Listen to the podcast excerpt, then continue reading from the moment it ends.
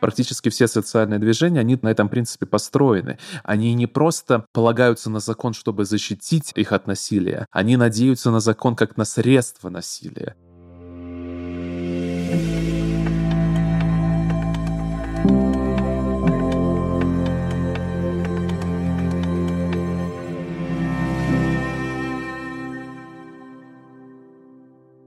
Здравствуйте, дорогие друзья! Мы продолжаем выпуски подкастов «В поисках смысла». У микрофона Евгений Голуб и соавтор подкаста политический философ Павел Щелин. Добрый день.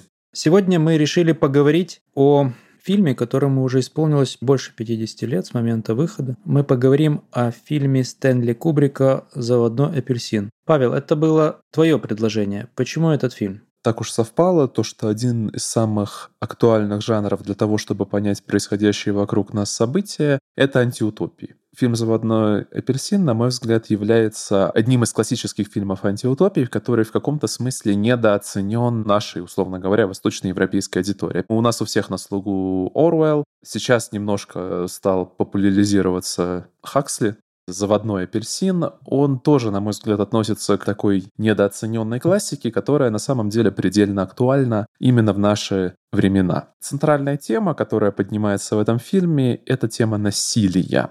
Если угодно, то именно порассуждать об этой проблеме через призму этого фильма и постлиберального общества, к которому мы все якобы стремились. А вот получилось, что получилось, мне кажется, сейчас предельно актуальным. Не буду долго ходить вокруг да около, сразу скажу, что является для меня ключевой мыслью и ключевым парадоксом, который фильм подчеркивает. Он подчеркивает вот эту двойственность и амбивалентность либерального общества, в котором насилие одновременно спрятано и одновременно гипертрофирована. И вот об этой проблеме мне бы хотелось поговорить в нашей с тобой беседе, если ты не возражаешь. Знаешь, у меня все-таки возникло другое немножко впечатление от фильма. Я как раз недавно его пересмотрел.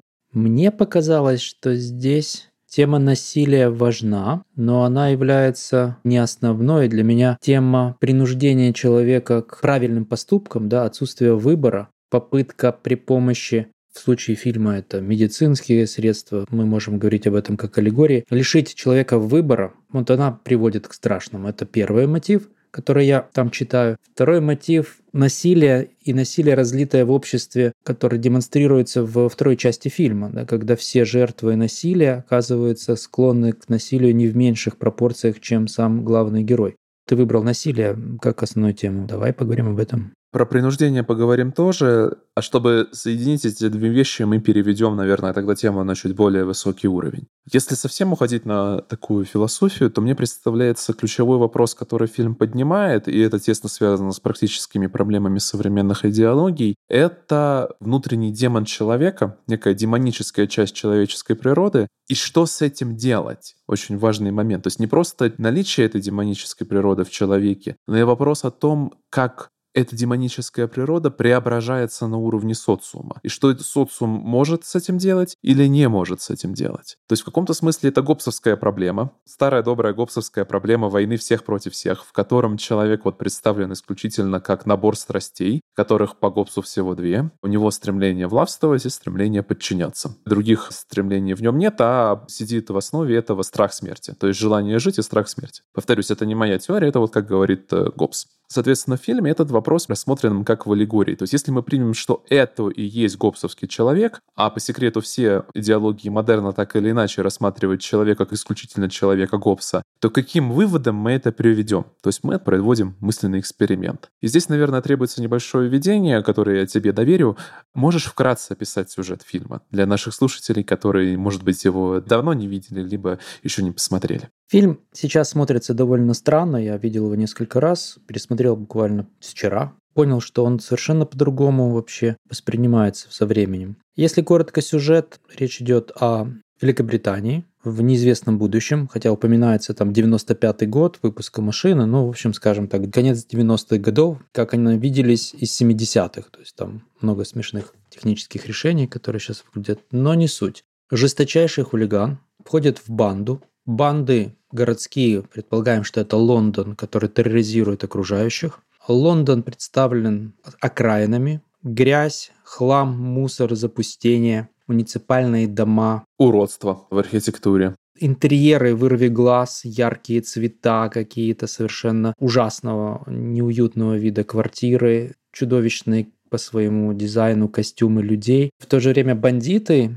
и хулиганы-герои одеты стильно, своеобразно, но стильно. Главный герой слушает классическую музыку, и они занимаются самым, что ни на есть, жесточайшим насилием под воздействием наркотиков, растворенных в молоке. Несколько эпизодов показаны, каждый из которых сыграет во второй части фильма. Вначале они избивают жесточайшим образом бездомного, потом они вламываются в дом к писателю, насилуют его жену, его избивают через некоторое время в банде пытается бунтовать против главного героя, который лидер банды, после чего они вламываются в дом владельца приюта, где главный герой в конечном итоге попадает в полицию, но при этом он убивает старушку попадает в тюрьму на 14 лет, он узнает, что существует метод так называемого лечения исправления, которое избавляет от такого длительного тюремного срока. Суть метода в том, что с помощью лекарственных средств хулиганам или бандитам, людям, склонным к насилию, прививает невозможность это насилие проявлять, любой вид насилия, включая почему-то и простое сексуальное влечение к женщинам. Надо сказать, что тема сексуальности – это отдельная такая линия, которая пронизан весь фильм у старушек какие-то члены с задницами в виде скульптур.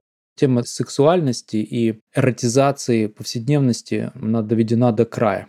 Ну и после этого лечения герой оказывается не способен отвечать агрессии на проявление агрессии в свой адрес. Его выпускают как побочный эффект. Надо сказать, что герой увлекается классической музыкой. Он точно так же реагирует на девятую симфонию Бетховена. В силу разных ситуаций он попадает сначала к бездомному, который его избивает тоже жестоко, потом в полицию, которая оказывается его бывшие друзья. Они вывозят и бьют его после чего он оказывается в доме у писателя, у которого жена в результате этого изнасилования через время умерла. И вот этот писатель, интереснейшая фигура, такой яркий представитель либералов, решает, с одной стороны, как бы вот он говорит о помощи, но суть дела пытается использовать этого молодого человека для того, чтобы скомпрометировать и свалить, что ли, правительство. Министр внутренних дел, которого является инициатором этой программы. Для этого они включают эту девятую симфонию, доводят хулигана этого молодого Алекса до того, что он не в состоянии выдерживать, бросается из окна, но он не погибает, и тут же включается в его спасение уже министр внутренних дел, он становится желанным таким персонажем, которого обратно включают в сообщество, и он все возвращается, он возвращается в то состояние, из которого он вышел. Это если многословно описывать. Там много сюжетных линий, которые очень стоят, когда смотришь несколько раз, потом обращаешь внимание на там персонаж священника, который разговаривает с главным героем. Родители очень показательный пример. Это фильм, конечно же, метафора, с одной стороны, с другой стороны, фильм снят скорее как бурлеск, как буфанада, потому что даже если посмотреть сцены драк, особенно в начале, это видно, что это как постановочные трюки. Они как-то прыгают, как и делают сальто, то есть это очевидно не драка, это какой-то демонстративный перформанс. Когда смотришь сцены насилия, то жертвы как будто бы даже и не сопротивляются. Если посмотреть внимательно, то, то в их поведении нет естественности сопротивления. Они как бы вот играют сопротивление. То есть много-много слоев, и фильм очень непростой, и его стоит посмотреть не один раз. Почему насилие? Потому что, ну, во-первых, потому что сам режиссер и сам сценарий фильма постоянно к этой теме обращается. И некоторые философские утверждения мы четко видим, этот фильм ставит, если не под сомнение, то в фокус нашего восприятия.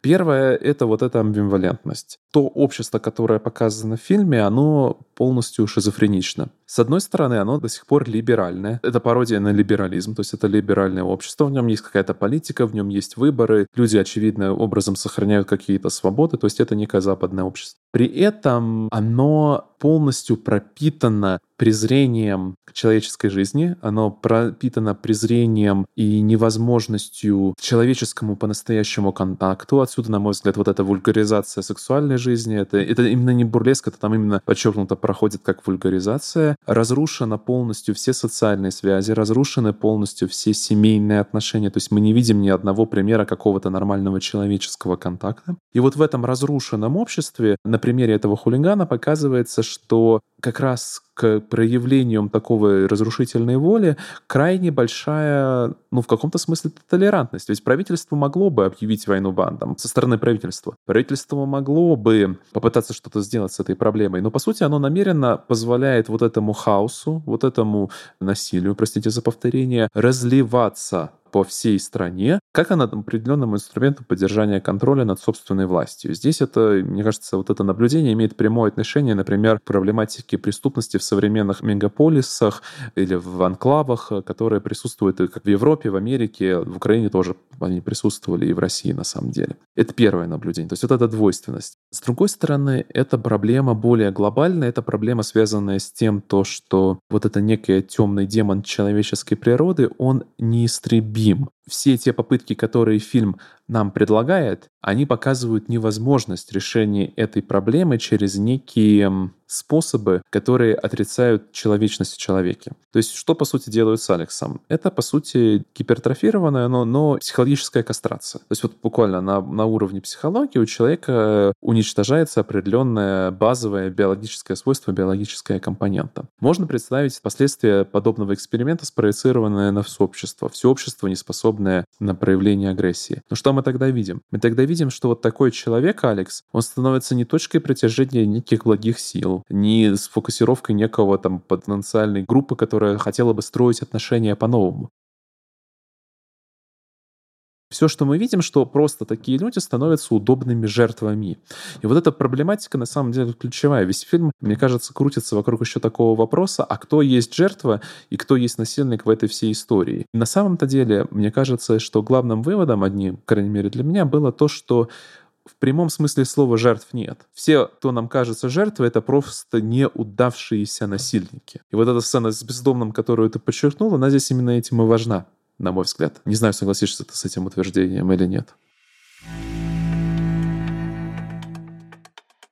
Это важно именно потому, что, по сути, мы видим такую художественную иллюстрацию проблематики козла отпущения, насилия священного, которое последние... Ну, скажу, это я поделюсь, почему я вообще на этот фильм вышел. Я начал читать Рене Жерара, это один из таких крупнейших французских культурологов 20-го столетия, и он, в частности, разрабатывал вот эту тему насилия священного, мимезиса, культуры из козлов отпущения. И вот этот фильм, мне кажется, он напрямую с этой проблематикой связан. То есть общество в глубине себя наполнено противоречиями. У этих противоречий выхода нет. Власть не то, что не хочет эти противоречия противоречия решать или помогать людям творческим образом эти противоречия преображать внутри самого себя, она, напротив, паразитирует на этих противоречиях ради удержания собственной, простите за тавтологию, власти. И вот в этой ситуации вот эти всплески насилия, по сути, становятся определенной формой психологической разрядки, в которой участвуют все. Вот это очень тонкое наблюдение, на мой взгляд, которое фильм красивым образом показывает слушателям. То, что вот в этом танце жестокости участвует все общество, вне зависимости от вашей позиции. Левые вы или правые, либералы там вы или консерваторы для английской аудитории? Являетесь ли вы в конкретный момент тем, кого избивают или тем, кто избивает? Тем не менее, вы все в этом соучастники. Вот этот элемент соучастия в этом кошмаре, он фильм очень четко демонстрирует. И нам это важно. Для меня фильм все-таки экстремально задраны, если так можно выразиться, эмоции. Это такая как греческая сатира, когда лица маски, вот э, лицо писателя, когда он понимает, кто им к нему попал, как он с ним будет обращаться, оно выражает преувеличенные эмоции, и вроде как к нему нужно относиться как к жертве, но он не вызывает никакого сочувствия. Сцена, когда трое либералов стоят возле магнитофона, колонки которого направлены вверх с девятой симфонии и слушают, как там бьется в мучениях Алекс. Такая яркая сцена того, как общество на сегодняшний день готово закрывать глаза на насилие, если это насилие против правильных групп. Что получается? Сегодня все движения современные, БЛМ, ЛГБТ и так далее, да, они же фактически заявляя о борьбе против дискриминации, насилия и угнетения, занимаются ровно дискриминацией, насилием и, и угнетением, причем в самых социально жестоких формах, сдерживаемых только какими-то законами пока что, да. И вот это для меня иллюстрация, именно иллюстрация этого. А тут еще более тонкий момент, который фильм нам демонстрирует. Момент лицемерия. Я попробую описать, как это мне представилось. Дело не только в том, то, что вот есть группы, которые напрямую вовлечены в насилие, или люди, которые хотят, чтобы это насилие, мы просто закроем на него глаза. Есть вот этот пример и родителей Алекса, и вот этих всех либеральных профессоров, которые, на мой взгляд, представляют лицемерие в квадрате. Они делегируют свое право на насилие, по сути говоря, некому внешнему актору, и при этом наслаждаются этой делегацией. То есть это наслаждение собственной бессубъектностью. То есть это вот позиция, условно говоря, того же автора, когда в его дом врываются для насилия над его женой, вместо того, чтобы попытаться защитить жену, проявить агрессию, он выбирает вот эту пассивность. Но это не пассивность, условно говоря, добродетели, не всепрощающая, не подставь другую щеку, а вот эта позиция ресентимента. То есть он сохраняет в себе все это желание, он хочет этого желания, просто он не может его реализовать напрямую, поэтому он делегирует его,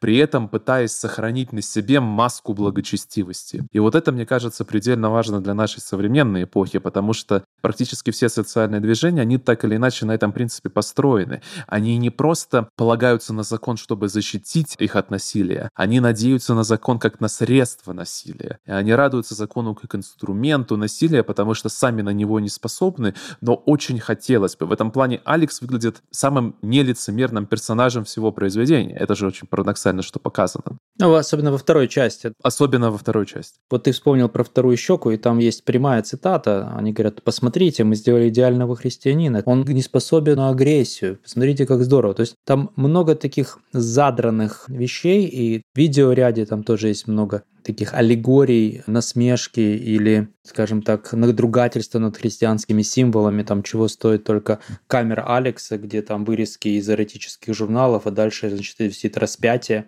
и потом бюст Бетховена, это все в одном ряду. Много таких вещей, там фильм просто напичкан вот такими образами яркими, визуальными, каждый из которых несет некоторое сообщение. Ничего случайного там нет.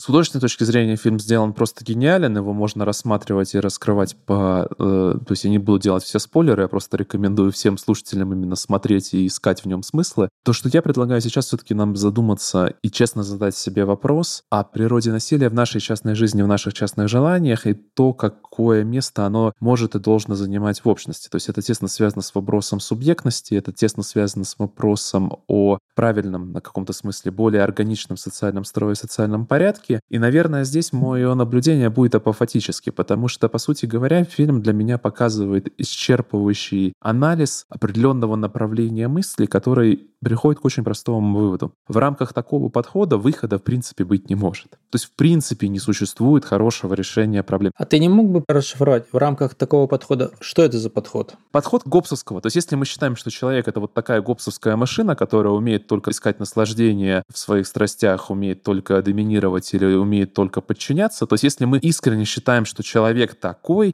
то выхода у нас вообще никакого нет. Это вопрос об отношении к человеческой природе, об отношении к человеку и вопрос о тех институтах, которые ту или иную человеческую природу должны в каком-то смысле реагировать, быть адекватным этой человеческой природе. По сути, другого подхода к человеку сейчас мы не наблюдаем. Сейчас идет наоборот расцвет превращения человеческого мышления и психики в какую-то механическую модель. То выработался такое, такое вещество, тут такое химическое вещество, поэтому оно так и так пошло и поехало, да? И именно поэтому этот фильм так важен. Он показывает, к чему этот подход приведет все равно.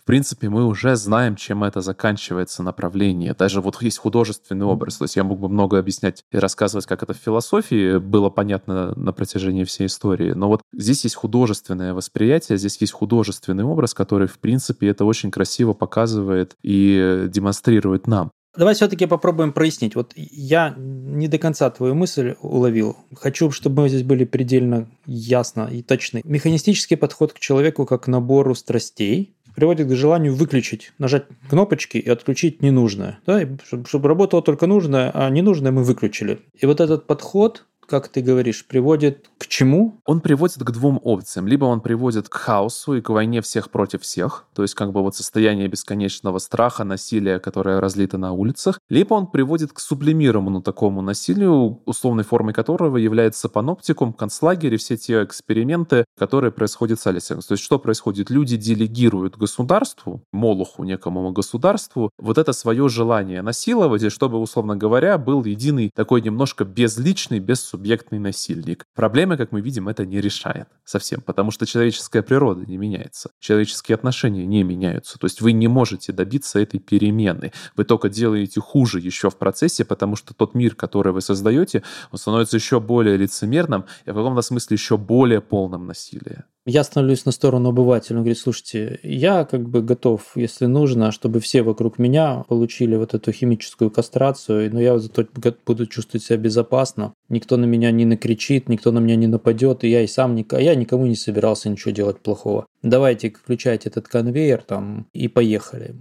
А кто защитит вас от вотчманов? А здесь мы приходим к этому вечному вопросу «Who will watch the watchman?» Ну, то есть в таком случае я спрошу обывателя, а кто тебе сказал, что вот этот государственный молок потом, э, что защитит тебя от него в таком сценарии? Избавляясь от агрессии, ты лишаешься субъектности и готов подчиняться фактически кому-то, кому ты передал эту субъектность, согласившись на такого рода кастрацию или лишение тебя свободы воли. Да, абсолютно. Ну, на уровне таком метафизически религиозном, это же, по сути, одна из версий сценариев о продаже души. То есть вы продаете в буквальном смысле душу в расчете на некие блага.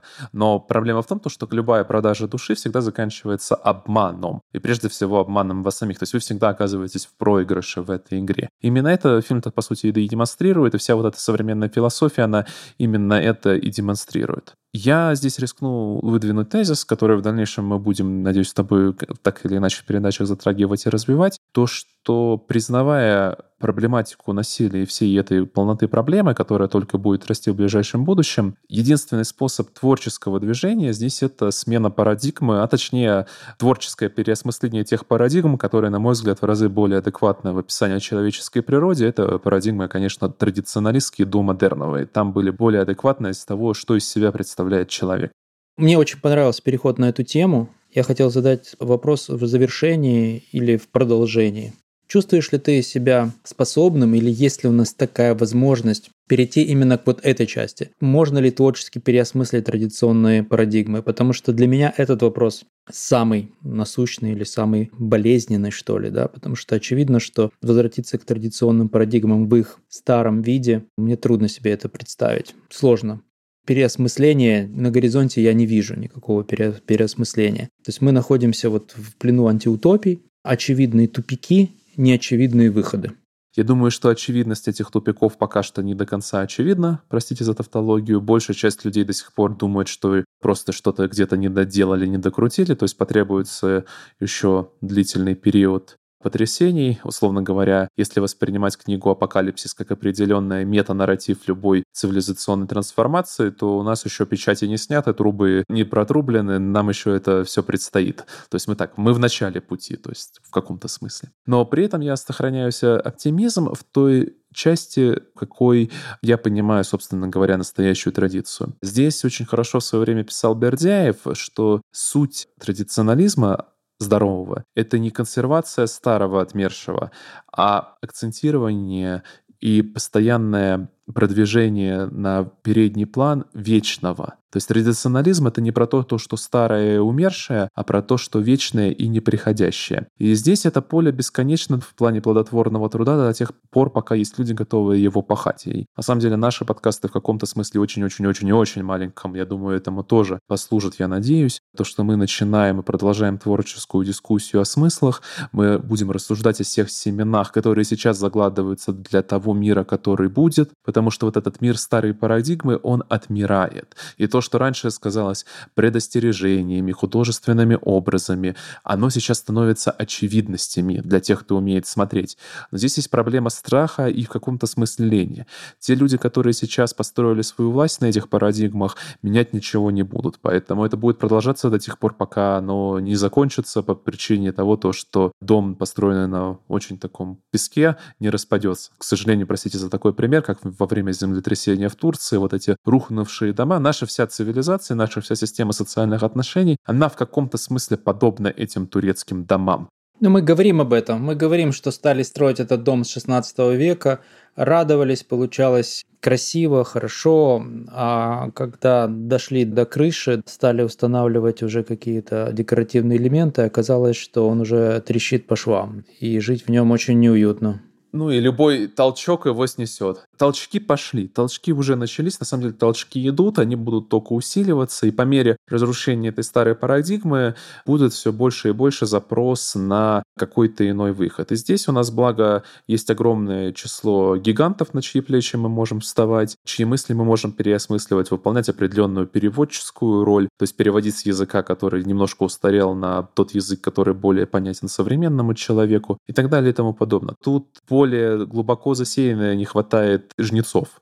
Здесь есть определенный оптимизм на самом-то деле. И с этой точки зрения фильм Стэнли Кубрика — это предостережение по нынешним меркам, сделанное очень давно, с точки зрения истории, что такое 50 лет для нас? Это огромный срок сейчас уже. И это предостережение до сих пор остается очень актуальным. Мне приходит в голову то расчеловечивание, степень жестокости, насилия, проявляющихся совершенно мирных, казалось бы, людях, связанных в том числе вот с военными действиями, которые происходят сейчас, готовность людей применять самые крайние формы жестокости и насилия по отношению не только к реальным а, противникам, врагам, но и воображаемым или подозреваемым. Это, мне кажется, все из одного ряда, скажем так, явления. Готовность к насилию общества и людей, еще вчера живших и не помышлявших ни о чем таком вообще. Итак, фильм «Заводной апельсин», режиссер Стэнли Кубрик – это предостережение.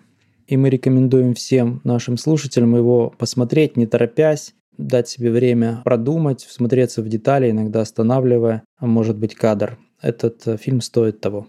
Присоединяюсь. Я считаю то, что просмотр фильма «Заводной апельсин» может стать для вас определенным а, в каком-то смысле радостным опытом, если мы понимаем, что есть некая радость узнавания, то есть вы поймете то, что вы наблюдаете вокруг себя в каком-то смысле происходило и сильно до нашего конкретного времени, соответственно, не все так особенно и есть возможности по выходу из этих особенностей, но для этого требуется вот серьезное некое глубокое переосмысление. И те классические, в том числе числе и либеральные теории, на которых все это построено, нам помощниками в этом не будут, а будут помощниками нам нечто иное, то, что опирается на неприходящее.